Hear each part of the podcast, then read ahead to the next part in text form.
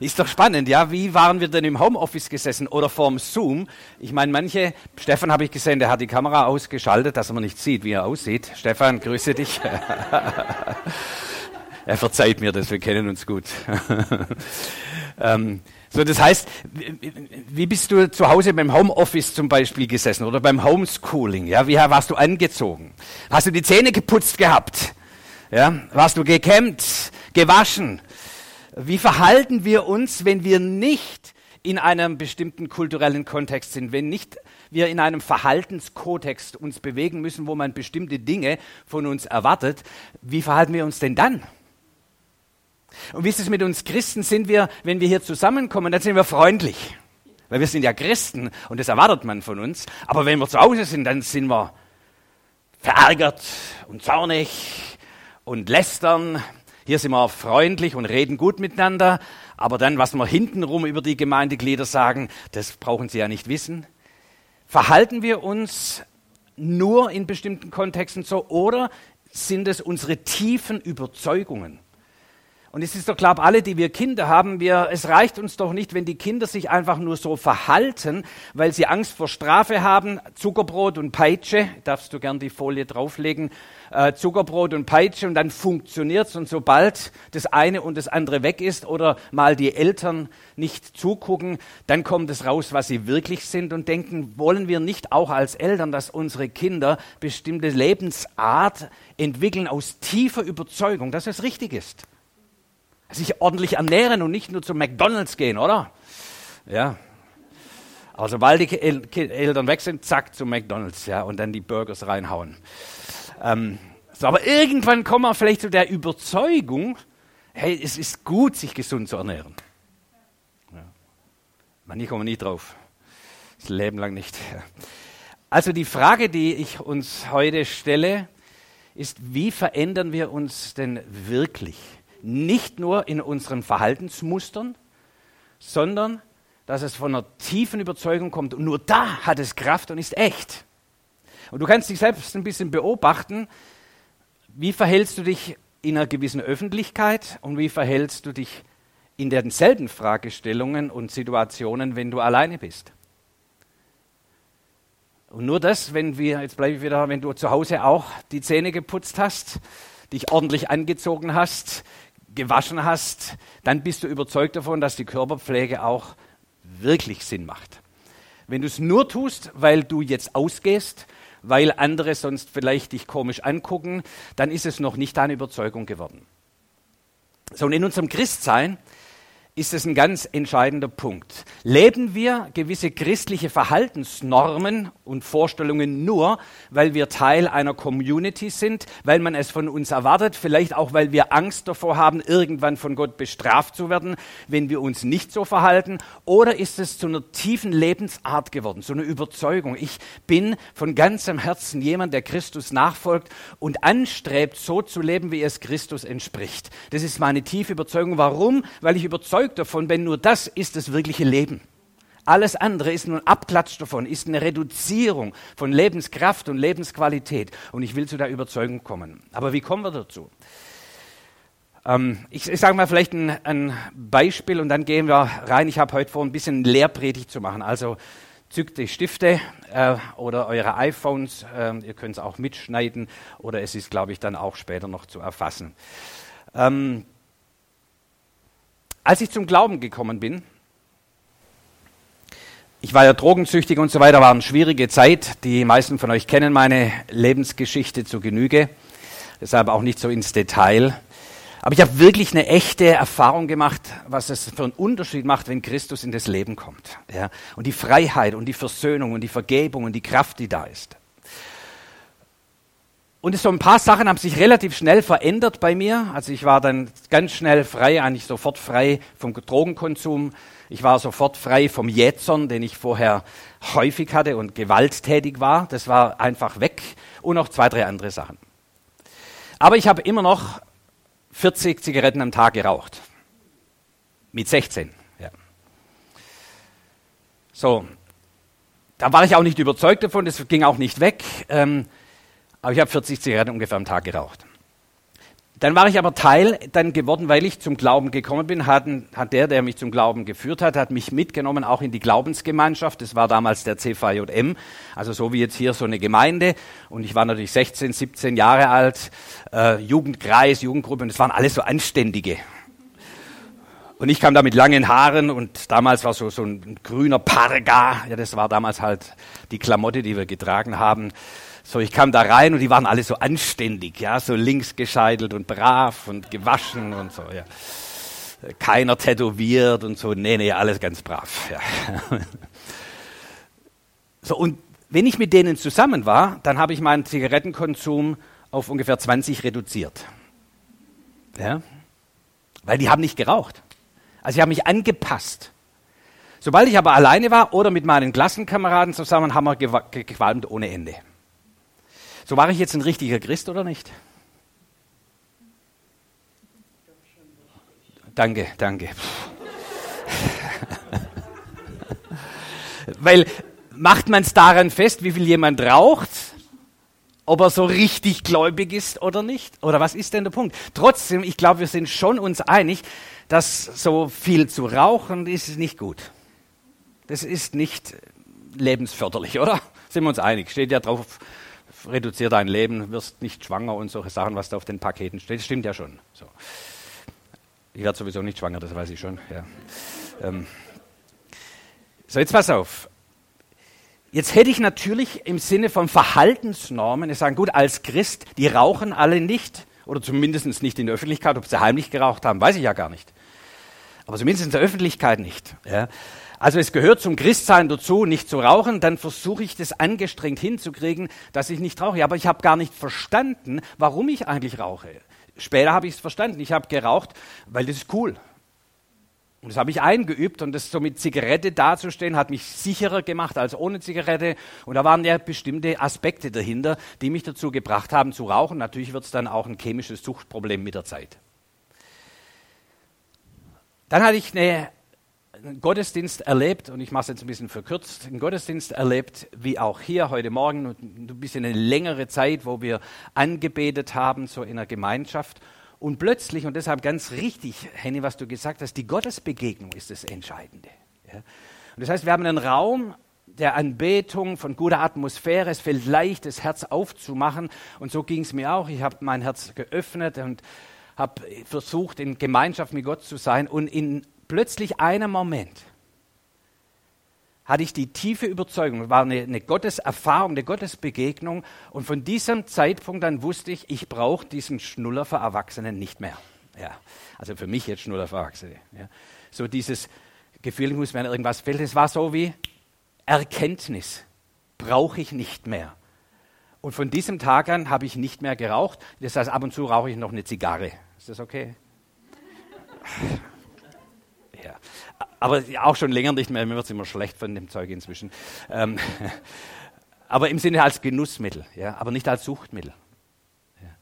So, was war der Punkt? Hätte ich mich jetzt, hätte man mir von mir erwartet, du musst als Christ, du darfst nicht rauchen und wenn du weiter rauchst, dann kannst du nicht Teil unserer Gemeinschaft sein. Dann hätte ich mich wahrscheinlich nie verändert, denn weil ich nicht Teil der Gemeinschaft gewesen wäre, hätte ich wahrscheinlich auch diese Gottesbegegnung nicht gehabt. Natürlich kann man Gott auch persönlich erleben, aber in der Gemeinschaft ist es dann leichter, so mit dem Glauben der Geschwister, mit der Atmosphäre, die wir miteinander haben, zu öffnen und diese Gottesbegegnung zu erfahren. Und diese Gottesbegegnung bringt manchmal eine Erkenntnisgewinn, so ein Aha-Effekt und du weißt, brauche ich nicht mehr. So, und jetzt lasst uns mal in den Korintherbrief gehen, mit diesem Hintergrund und mit diesem Verständnis. Äh, und vielleicht kann ich die Folie bitte haben, Jörn, äh, dass wir es miteinander sehen können. Äh, vielen Dank. Die nächste Folie dann bitte.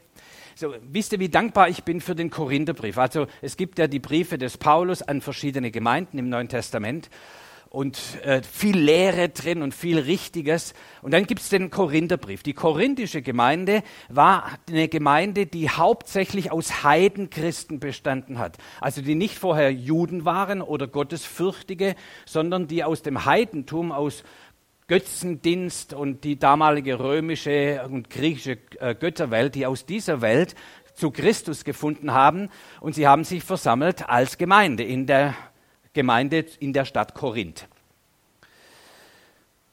So, und dann schreibt Paulus, der Paulus war übrigens äh, äh, über anderthalb Jahre dort, hat die Gemeinde sozusagen gegründet und ist dann weitergereist, so wie er es immer gemacht hat. Und dann hört er so ein paar Sachen über die Gemeinde, der hat ihn sehr verwundert. Und er schreibt ihnen einen ersten Brief, das ist der erste Korintherbrief. So, und in diesem ersten Korintherbrief, da steigt er ein mit diesem Satz, ich danke meinem Gott allezeit eurethalben für die Gnade Gottes, die euch gegeben ist in Christo, dass ihr seid, und das ist jetzt wichtig, durch ihn an allen Stücken reich gemacht, an aller Lehre und aller Erkenntnis, wie denn die Predigt von Christus in euch kräftig geworden ist. Also, dass ihr keinen Mangel habt an irgendeiner Gabe. So, und er lobt sie und sagt, hey, ihr habt es begriffen, ihr habt es verstanden, ihr seid reich in Christus und wartet nur auf die Offenbarung unseres Herrn Jesus Christus, welcher auch wird euch fest erhalten bis ans Ende, dass ihr unsträflich seid auf den Tag unseres Herrn Jesus Christus und so weiter. Gott ist treu, durch welchen ihr berufen seid zur Gemeinschaft seines Sohnes, Jesus Christus, unseres Herrn. Und er, er explodiert und denkt, wow, das ist eine tolle Gemeinde, so wie Christus Zentrum Campen. Und dann liest du die Briefe weiter. Und ich sage, ich bin so dankbar für diese Gemeinde, dass es in der Bibel steht dann liest du, welche Themen Paulus so ansprechen muss. Und da ist von Spaltung geredet. Das heißt, es gibt die einen, die sagen, ich höre nur der Winkler und wenn der Winkler kommt, dann komme ich und sonst komme ich nicht. Und die anderen haben gesagt, nur wenn Henny predigt, dann ist er so richtig geistlich, dann komme ich und so weiter. Und da haben die sich gestritten, ja, wer ist jetzt nun der gesalbtere Prediger und wer ist der richtige und wer ist der falsche und katholisch und evangelisch und dieses und jenes und haben sich gestritten. Ein Thema. Und Paulus musste ein paar Dinge erklären. Dann spricht er über Kritik, die haben ihn kritisiert, kritisiert und sagt, Paulus, wer bist du eigentlich, wer denkst denn du, wer du bist? Und bist du ein Apostel und ein Amt und meinst du, du bist der Bischof von uns? Und sie kritisieren ihn in unflätiger Weise. Überheblichkeit, Rechtsstreitigkeiten. Da haben sie sich gestritten untereinander und sind miteinander vor Gericht gezogen. Ich verklage dich, weil dein Baum in meinen Garten reicht und all diese Sachen, die halt da so passieren. Und die haben sich gestritten und nicht nur so untereinander, sondern sind vors Gericht gezogen, haben einander vors Gericht gezerrt. Oh, was für eine herrliche Gemeinde. Ja. Und dann Unzucht, ja schlimmer, das heißt, einer von denen ist mit seiner Stiefmutter ins Bett gegangen ja, und hat dann gesagt, ach, diese herrliche Freiheit der Kinder Gottes. Ja, so wirklich, das, das, so war das. Ja, das sind die Stories. Und es geht weiter, dann haben sie, ich muss jetzt nicht alles, das ist ja fast ähm, pornografisch hier. Also äh, beim Abendmahl haben sie sich zum Abendmahl versammelt und es war damals nicht so, wie das heute üblicherweise ist. Dann hat jeder mal ein bisschen Messwein gekriegt und ein bisschen ein Brotstückchen oder eine Flade, ähm, sondern die haben richtig miteinander gegessen und getrunken und ein Glas Wein und ein zweites Glas Wein und gefeiert, wer sie sind in Christus. Da ging es richtig zur Sache. Und es war damals ja auch eine große Unterscheidung zwischen Sklaven. Es gab sehr viele Sklaven und es gab natürlich auch sehr viele Freie. Und beide Sorten von Leute waren in der Gemeinde versammelt. Und die Reichen konnten natürlich sagen, oh, heute ist Versammlung, Gottesdienst, ja, und sind, haben einfach frei gemacht, sind hingegangen, aufgehört zu arbeiten. Dann kamen sie, der Tisch war gedeckt und dann haben sie gefressen und gesoffen. So steht es in der Schrift. Und die Sklaven, ja, die konnten erst kommen, wenn ihre Herren ihnen freigegeben haben. Das heißt, du musst das noch fertig machen, das noch fertig machen. Nein, um 19 Uhr kannst du noch nicht gehen. Und dann sind sie um 20 Uhr oder so zur Gemeindeversammlung gekommen, weil sie endlich frei bekommen haben und gehen durften. Und dann war der Tisch leer gegessen und die meisten hingen schon halb besoffen rum. Und dann sagt so, lass uns miteinander feiern, dass wir eine Gemeinde des Herrn sind. Ja, so lief das da ab. Da sagst du, boah, also ich hätte jetzt das Ding zugemacht. Ja. Jetzt reicht's, ja. Wir drehen den Schlüssel rum, das ist doch keine Gemeinde Jesu. Ja. Ich bin so dankbar, ja, dass wir den ersten Korintherbrief haben. Und dass Paulus nicht zuschließt, die Gemeinde. Er spricht alles an. Wir gucken uns das vielleicht gleich noch ein bisschen an, die Unterscheidung. Er spricht natürlich alles an und sagt, Leute, das könnt ihr so nicht machen, das ist nicht in Ordnung und versucht ihnen beizubringen, was richtig ist. Aber er spricht ihnen an keiner Stelle ihr Christsein ab. Ja. Im Gegenteil, genau das, was wir hier lesen, dass Christus in ihnen mächtig und kräftig geworden ist, zieht sich durch das Ganze durch. Auf was setzen wir? Und jetzt muss ich ein bisschen Bibel technisch werden. Vor dem Ganzen, vor der Gründung der Gemeinde zu Korinth, gab es einen heftigen Streit unter den Bischöfen und Gemeindeleiter der damaligen Zeit. Das lässt er im Kapitel 15 von der Apostelgeschichte. Und da haben sie gestritten. Über was haben sie gestritten? Es gab eine Fraktion von Kirchenführern, sage ich mal, die haben gesagt, wir müssen den Leuten auferlegen, wie sie sich zu verhalten haben. Und zwar so, wie das im jüdischen Gebot geschrieben steht. So wie es im Alten Testament in der Torah geschrieben steht, so müssen wir erwarten, dass auch die, die zum Glauben an Christus gekommen sind und damit Teil auch dieser großen Familie der Juden und Christen äh, werden, dass sie sich auch bitteschön dementsprechend verhalten. Das war die Anforderung. Bis hin zu Beschneidung und all diese ganzen Sachen. Den Feiertag zu halten und alle Gebote zu beachten und alle Details zu beachten und wie man sich verhält und so weiter und so fort, was man anzieht und was man nicht anzieht und die Hygienevorschriften und all das. Das war die eine Fraktion. Und die war ziemlich mächtig. Und dann gab es Paulus und noch ein paar andere zusammen gesagt, das kann es doch nicht sein. Es geht doch nicht darum, dass wir den Menschen, wenn sie zum Glauben kommen an Christus, dass wir ihnen eine Kultur auferlegen, dass wir ihnen Verhaltenskodexe auferlegen. Das ist doch nicht, was das Evangelium ist. Und sie haben heftig gestritten. Gott sei Dank haben sie gestritten. Denn da geht es um den Kern von dem, was bedeutet eigentlich Glauben an Jesus Christus und wodurch entsteht die Kraft der Veränderung. Und Gott sei Dank ist dann Jakobus aufgestanden, einer der Bruder des Herrn Jesus Christus, der die Gemeinde zu Jerusalem geleitet hat zu dem damaligen Zeitpunkt, sagt, Leute, steht nicht im Alten Testament geschrieben und dann kommt eine Stelle, ist jetzt zu kompliziert, das zu erläutern. Und er macht ihnen deutlich, im Grunde der Kontext, da zeigst du mir die Folie nochmal bitte, im Grunde von dem Kontext, wo es heißt in Hesekiel 36, Vers 26, der neue Bund, das, was uns in Christus geschenkt ist, ist doch, ich schenke euch ein neues Herz und lege einen neuen Geist in euch. Es ist nicht die Verhaltensnormen, die wir ihnen auferlegen, sondern Gott schenkt uns ein neues Herz, einen neuen Geist. Und dann geht es weiter in diesem Text, damit wir das halten, was die Weisungen Gottes sind. Also es kommt eher aus einer inneren Kraft und Überzeugung, dass wir bestimmte Lebensarten verändern, eher als aus, die, aus der Auferlegung von äußeren Verhaltensnormen. Und das hat sich Gott sei Dank durchgesetzt. Und mit dieser Botschaft ist Paulus dann auch ins Land gezogen und hat sozusagen die Gemeinden gegründet. Und sie haben in dem Zusammenhang gesagt, aber lasst uns ihnen noch auferlegen, dass sie sich fernhalten von Unzucht, von Ersticktem, also keine Blutwurst essen, ja, äh, und so zwei, drei Sachen. Warum haben sie ihnen das auferlegt? Da geht es nun um kulturelle Kontexte, weil im Zusammenleben von einer Gemeinde müssen wir ein paar Dinge beachten, damit wir zusammenleben können. Aber das ist nicht die Auferlegung, dann bist du Christ und dann bist du kein Christ, sondern damit wir in einer Kulturgemeinschaft auch zusammen sein können, weil wir bestimmte Verhaltensnormen brauchen. Also es ist kein Widerspruch. Ich nenne es die Hausordnung. Es braucht eine Hausordnung wie auch hier. Wir sind pünktlich um 10 Uhr da. Das klappt ja hier immer fantastisch. Wie kriegt er das nur hin? Ja. Zuckerbrot und Peitsche. Oder tiefe Überzeugung inzwischen. Ja. Ähm, so, also es gibt Verhaltenskodex, wo auch Sinn macht, wenn wir zusammenkommen, dann schreien wir uns nicht an, dann sind wir einigermaßen freundlich miteinander. Wenn wir Kaffee getrunken haben, dann räumen wir miteinander auf. Und es gibt sozusagen kulturelle Kodexe, wie wir uns verhalten. Das bezeichnet uns aber nicht als Christen, sondern das ist die Hausordnung des Zusammenlebens, die unser Zusammenleben möglich macht und vielleicht auch uns sogar dann Freiheit gibt, dass wir uns auf das Wesentliche konzentrieren können, nämlich Jesus, unserem Herrn, anzubeten, ihm zuzuhören und von ihm zu hören und zu lernen. Und deshalb brauchen wir gewisse Rahmensetzungen, an die wir uns halten. Aber die Rahmensetzungen sind nicht des Evangeliums, sondern die Botschaft von Jesus Christus ist das Evangelium. Und das unterscheiden viele nicht und deshalb werden dann Gesetze sozusagen auf gelistet, so müssen wir uns verhalten das ist wahres Christsein und so steht es in der Bibel. Aber das verändert die Menschen noch nicht. Die verhalten sich dann nur, solange sie zusammen sind, so.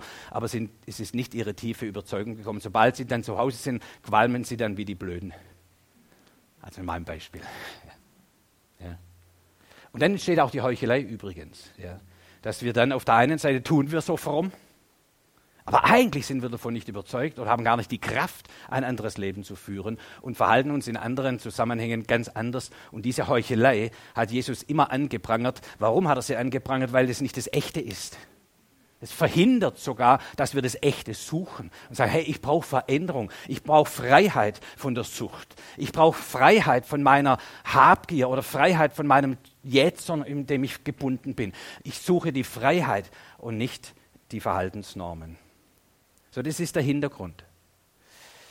Ich glaube, ich lasse es weg mit dem Flipchart, das ist zu kompliziert. Aber ist es verstanden so im Sinne, bitte unterscheidet, was sind Hausordnungen, ja, die wir uns geben müssen für das Zusammenleben, aber was ist der Kern unseres Glaubens und der Nachfolge Jesu?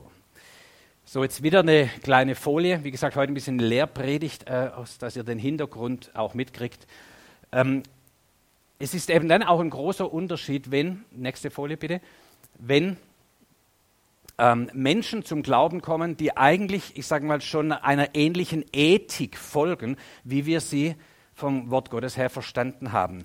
Also sagen wir, das bürgerliche Christentum, ja, als das noch üblich war, man hat sich halt bürgerlich auch so verhalten, wie man sich auch verhält nach der Vorgaben der Bibel dann merkst du ja den Unterschied nicht. Dann kommen die Leute zum Glauben und sie verhalten sich dann schon entsprechend. Ja. So, jetzt habe ich hier mal aufgezeigt, die, wenn Menschen zum Glauben kommen aus christlichen Welten, also aus die Bekehrung der Gottesfürchtigen. Weil vieles auch in der Bibel, in der Apostelgeschichte erzählt uns die Bekehrung der Gottesfürchtigen. Also Menschen, die vorher im Judentum waren oder zum Judentum sich bekehrt hatten und hatten schon die Lebensart der Bibel, wenn ich es mal vereinfacht sagt. Und jetzt haben sie noch erkannt, Christus ist der Gesalbte Gottes. Jesus ist unser Erlöser. Und sie empfangen Jesus, aber ihr Verhalten war im Grunde schon im Wesentlichen so, wie es sich gehört. Alles gut. Und deshalb haben wir dann oft auch die Situation, sie kommen zum Glauben, sie lassen sich taufen, äh, werden Teil des gemeinschaftlichen Lebens und alles gut, weil wir wissen, was richtig ist. Nicht so bei der Bekehrung der Heiden die andere Prägungen mitbringen, die andere Vorstellungen von Lebensart, wie man sich verhält, ob man jetzt zum Gottesdienst geht oder nicht, wie die Sexualethik gelebt wird oder nicht. Ganz unterschiedliche Prägungen. So, die kommen jetzt zur Gemeinde, haben Christus erkannt, aber genau wie die Korinther haben sie noch gesagt, was ist denn da jetzt das Problem, dass ich mit meiner Stiefmutter ins Bett steige? Ja, du bist doch Christ. Ja, äh, fühlt sich aber gut an. Kann man sich gar nicht vorstellen, gell? aber es fühlt sich für ihn wirklich gut an, weil die haben triumphiert in dieser Freiheit. Oh, jetzt kann ich auch mit der Stiefmutter ins Bett. Ist doch herrlich. Ja. Und er hat kein schlechtes Gewissen gehabt, weil die Prägung war in heidnischen Kontext, war das völlig normal. Ja, da bist du mit Buben und Mädels ins Bett gegangen und mit, mit Sklaven und Sklavinnen und die haben es getrieben, sage ich jetzt mal ein bisschen salopp, äh, so ein bisschen wie heute teilweise auch. Ja? Und das jüdische Herz hat aufbegehrt und gesagt, das ist doch nicht richtig. Und jetzt sind die zur Gemeinde dazugekommen und leben sowas, das kann doch nicht wahr sein. Die sind keine echten Christen. Aber die haben diese Erkenntnis, diese Offenbarung noch nicht, diese Veränderung der Einstellung, sagt, hey, das ist nicht normal, das ist nicht gesund, das führt zu keinem guten Ergebnis, das führt nicht zum Leben, das führt zu Verengung, das führt zu Sucht, das führt zu, zu, zu todbringenden Verhaltensmustern, das macht krank. Und wenn wir jetzt nur verlangen, sagen, das darfst du nicht, das muss ich aus kulturellen Hausordnungsgründen verlangen, aber im Grunde geht es darum, zu erkenne doch, wohin das führt. Wenn du von Blüte zu Blüte springst und dann schlafe ich mal mit der und dann schlafe ich mal mit dem und dann habe ich so, dann wird aufgelistet, wie viele Leute, wie viele Frauen hatte ich in meinem Leben schon im Bett und ich hatte 100 und du nur 50. Was soll der Käse?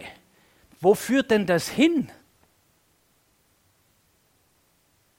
So, und jetzt kann ich sagen, das macht man als Christ nicht. Natürlich macht man das als Christ nicht. Aber das Entscheidende ist, zur Erkenntnis zu kommen, dass es das Schönste ist, wenn zwei treu miteinander sein können über lange, lange Zeit und ihr sexuelles Leben entwickeln und entfalten können und Schönheit lernen, zu entdecken, die Gabe der Sexualität, die uns in Christus geschenkt ist und die zu entfalten in einem gesunden Kontext. Das wollen wir doch haben.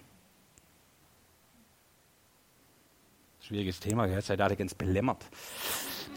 Ja, wenn Sie die Sachen ja ansprechen, wie sie sind, oder?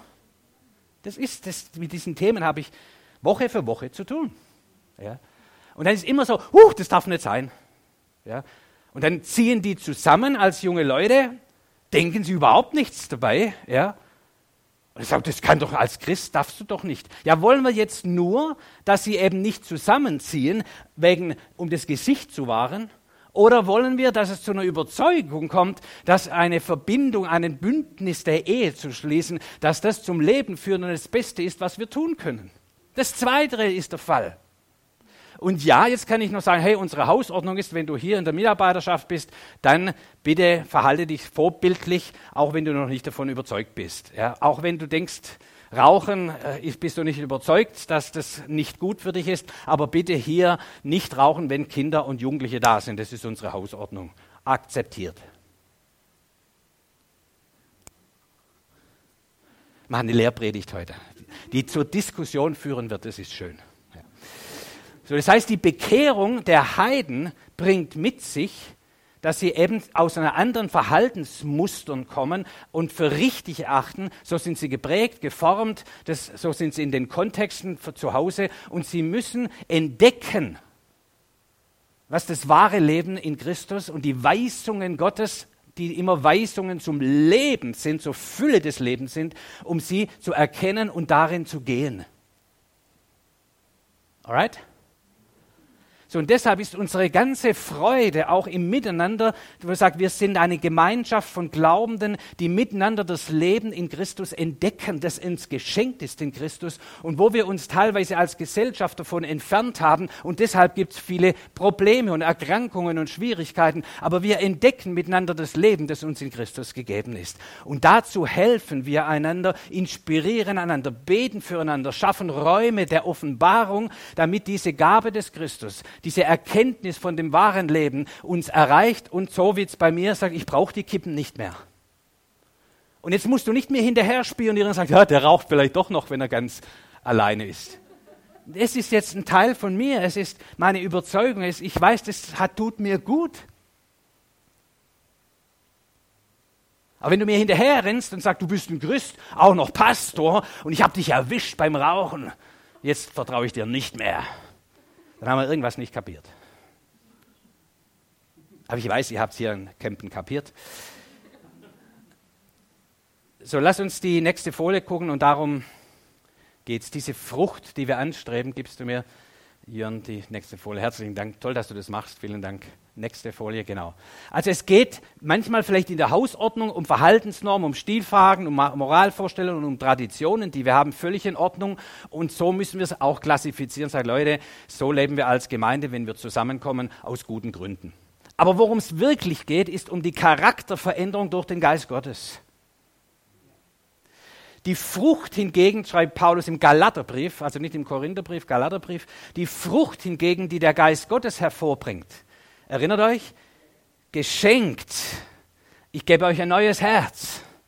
Ich schenke euch einen neuen Geist. Ich nehme das Steinerne und Harte und Verletzte aus euch heraus. Öffnet euch, kommt, öffnet euch, denn ich beschenke euch mit meinem Geist, sagt der Herr.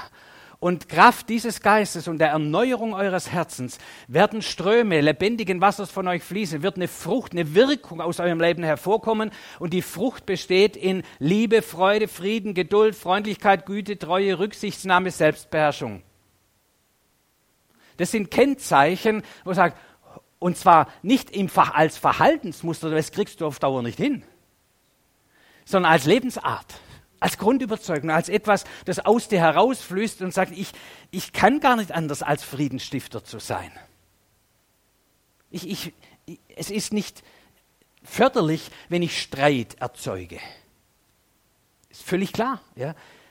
Zu lieben, Freude zu haben und kein Trauerklos zu sein. Ich breite Freude aus ja? und nicht Traurigkeit, obwohl es Sein der Traurigkeit gibt aber ich merke, es ist die Wirkung, die von mir ausgeht. Das ist echt, das ist lebendig. Das ist nicht aufgesetztes Christentum, ein Verhaltensmuster, das ich angestrengt versuche zu leben, sondern das ist tiefe Lebensart und Überzeugung. Und daran merkst du es, wenn es überall so ist. Nicht nur in der Gemeinde, sondern am Arbeitsplatz, in der Familie, im Umgang mit deinen Nachbarn und so weiter. Dann merkst du, hey, da hat sich was verändert in meinem Leben. Danke, Herr.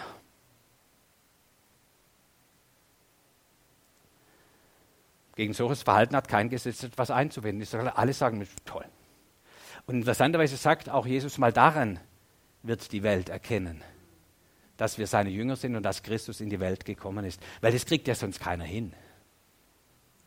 Sondern es ist die tiefe, das tiefe Zeugnis darüber, dass die Kraft Gottes in Christus, dass der Heilige Geist in dir, Christus in dir lebendig ist.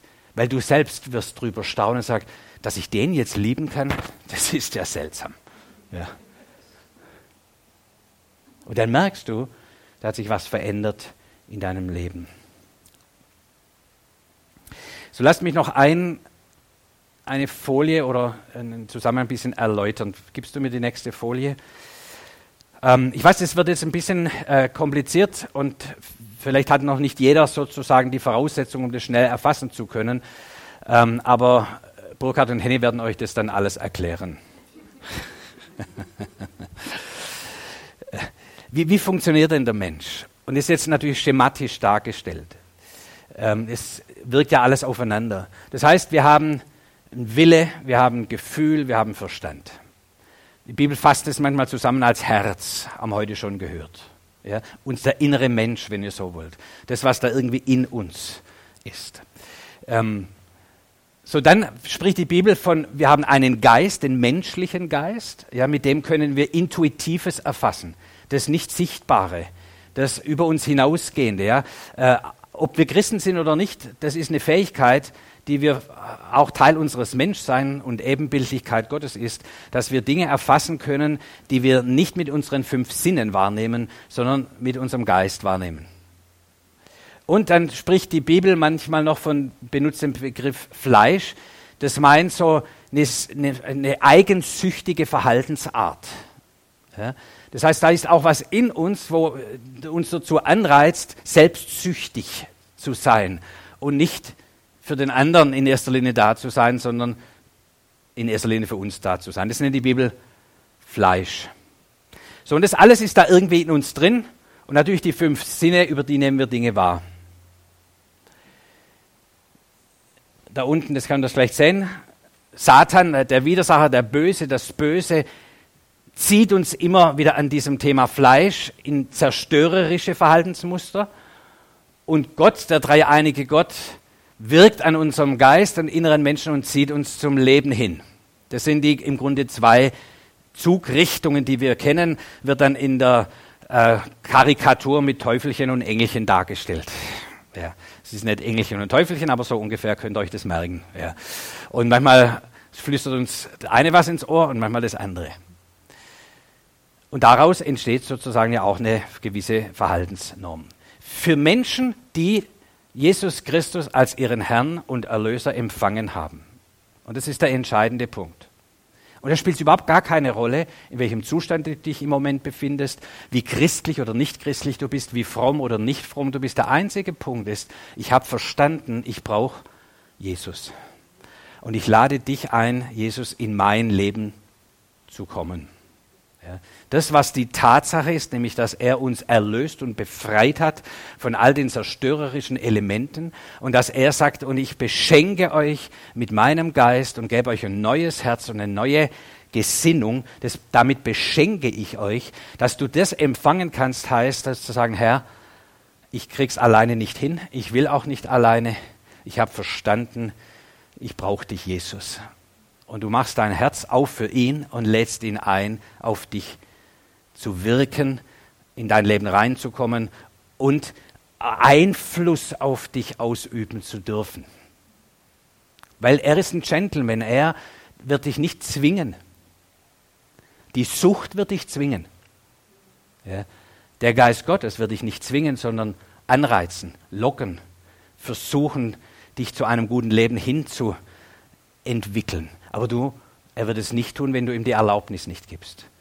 Ja, also darfst ihm die Erlaubnis geben, vielleicht heute, ja, vielleicht im Livestream, du zu Hause, äh, ihr hier, wo sagt, wow, stimmt, ich, ich, warum versuche ich es eigentlich alleine? Ja. Und sag, Jesus, komm in mein Leben, verändere mich so, wie du es für richtig hältst, wie es dem Leben entspricht. Und du darfst Einfluss nehmen auf mein Leben, auf mein Verhalten, auf meine Gesinnung. Ich öffne mein Leben für dich. Und immer wieder treffen wir auch diese Entscheidung, darf Gott, Gottes Einfluss auf mich die Hoheit haben oder andere Einflüsse, die mich in eine andere Richtung ziehen. Du entscheidest. Aber wenn du dich entscheidest, dass der Einfluss des dreieinigen Gottes auf dich wirkt, dann sagt er auch, der Heilige Geist, könnt ihr hier lesen, kommt zu sagen, sogar in euch. Also er ist nicht nur hier im Gottesdienst und wirkt auf euch von außen, sondern du lädst ihn ein und dann wird er in euch Wohnung machen, sagt Jesus wird in euch Wohnung machen und wird bei euch bleiben. Das ist, Paulus sagt es mal, ist wie ein Schatz in zerbrechlichen Gefäßen. Und es ist so schön, weil genau diese Zerbrechlichkeit, diese Unvollkommenheit, die wir in unserem Leben noch haben, diese, diese falsche Lebensarten, die wir noch haben, das ist eine Tatsache und Wahrheit. Und wir sehen heute beim Korintherbrief, das ist nicht im Widerspruch zu dem, aber wir haben empfangen diesen Schatz des neuen Herzens, des Geistes Gottes in uns. Und seltsamerweise ist der Heilige Geist bereit, in dieser Zerbrechlichkeit zu wohnen. Also er wohnt nicht nur in heiligen Tempeln, in perfekten Liturgien, sondern in der Zerbrechlichkeit unseres sündhaften Lebens, in der Zerbrechlichkeit unserer Beziehungen in der Zerbrechlichkeit unseres Körpers, in der Historie, wo wir vielleicht gar nicht so viel Gutes vorweisen können. Und der Heilige Geist nimmt Wohnung und Raum in dieser Zerbrechlichkeit und Unvollständigkeit. Das ist doch, das ist herausragend, das ist unser Gott. Und deshalb, wenn du dich zerbrechlich, unvollkommen fühlst und sagst, ich krieg's überhaupt nicht hin, dann bist du ein Kandidat für den Heiligen Geist. Die, die sagen, ich blick's, ich kann's und ich bin Bischof oder was auch immer. Ja. Von Amts wegen bin ich gut. Ja. Da wird der Heilige Geist nicht drin wohnen. Denn er wohnt nicht in Selbstgerechtigkeit und Überheblichkeit, aber er nimmt Raum. Die, die zerbrochen sind und die gedemütigt sind und die Hilfe suchen und die Hunger haben nach einer echten, echten, echten Lebensveränderung. Und da darfst du sicher sein, er kommt. Und er nimmt Wohnung in dir und bleibt in dir. Der hält das tatsächlich aus, wenn du zu Hause wieder rumbrüllst. Er hält es aus in der korinthischen Gemeinde, wenn sie fressen und saufen und rumhuren. Das hält er nicht für richtig, aber er hält es aus. Was für ein Gottesbild haben wir? Das ist das Gottesbild, das uns Jesus bringt und schenkt und sagt, komm, ich wohne in dieser Zerbrochenheit deines Lebens. Und von innen heraus verändere ich dein Leben. Und es ist mir so wichtig und ich glaube, an der Stelle spüre ich auch, es ist gut, auch zu stoppen und von dort könnt ihr weiter entfalten und denken. So wichtig, dass wir nicht anstreben, das beste Verhaltensmuster zu haben, sondern die echte Erneuerung des inneren Menschen. Und dass es unsere Sehnsucht und unser Hunger ist. Und dass das die Unterstützung ist, die wir einander geben und beschenken. Dass wir Rahmensetzungen haben, die genau das begünstigen. Dass das Echte in der Christusnachfolge Raum hat. Und dass wir uns immer wieder dafür entscheiden, ich möchte, dass der Heilige Geist Einfluss auf mein Leben nimmt, auf meine Ehe, auf meine Finanzen, auf meine Charakterbildung, auf meine Erziehungsdefizite, auf was auch immer. Heiliger Geist, ich lade dich ein, beeinflusse mich. Und du wirst merken, wenn der Heilige Geist beeinflusst, dann wird die Liebe größer, die Freude wird intensiver, die Freundlichkeit wird stärker, du wirst geduldiger sein zu deinem eigenen Erstaunen. Du wirst respektvoll umgehen, auch mit denen, die nicht respektvoll mit dir umgehen. Ja. Und daran merkst du, dass diese Frucht, diese Lebensart des Christus Raum gewinnt aus dir heraus und dein Leben echt verändert und deine Ehe und Gemeinschaft echt verändert. Das ist, was wir dann auch als Gemeinde Jesu miteinander erleben und uns daran freuen und einander helfen und unterstützen. Und daran wird sichtbar, Christus ist in diese Welt gekommen. Amen.